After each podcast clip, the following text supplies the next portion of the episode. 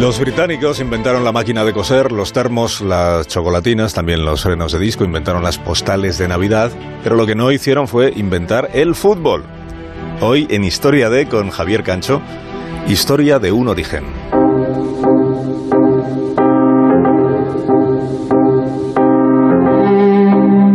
Que sí hicieron los británicos fue introducir sigilosamente algunos embustes en los libros de historia omitiendo episodios indiscutibles.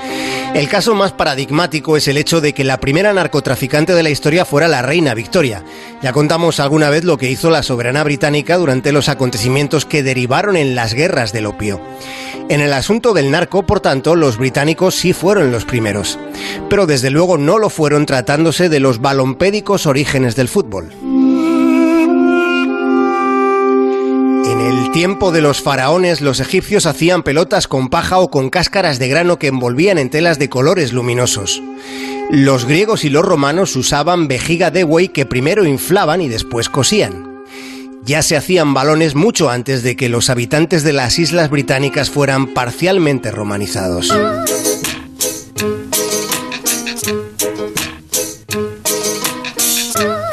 El origen del fútbol puede rastrearse durante 5.000 años fueron los chinos los que empezaron a hacer virguerías con la pelota. Existen grabados de la dinastía Ming en los que se ve a chinos vestidos de aquella época tratando de manejar un balón, un balón que ya tenía 12 pentágonos y 20 hexágonos. En los balones, como en todo, las matemáticas estaban ahí desde el principio.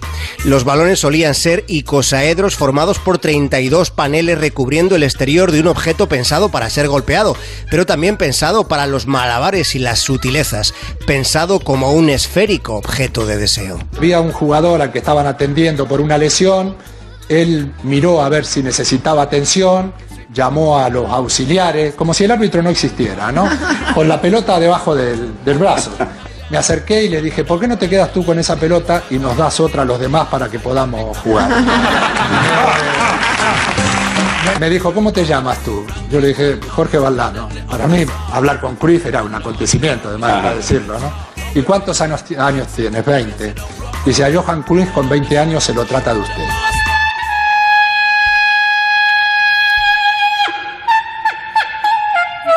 En las comedias de Antífanes aparecen expresiones como pelota larga, pase corto o pelota adelantada.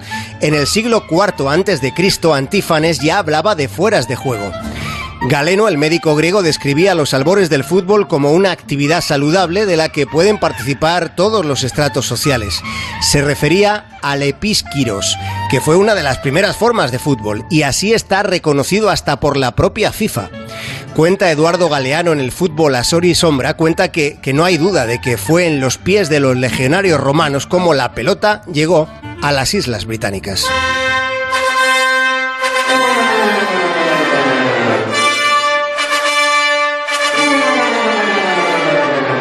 sí deberían estar orgullosos los británicos es de que en 1592 en la Comedia de los Errores, Shakespeare ya se preguntará, ¿Me habéis tomado por una pelota de fútbol? Mientras en Florencia el gran Leonardo da Vinci ya era un hincha apasionado del calcio, que es como lo llaman los italianos.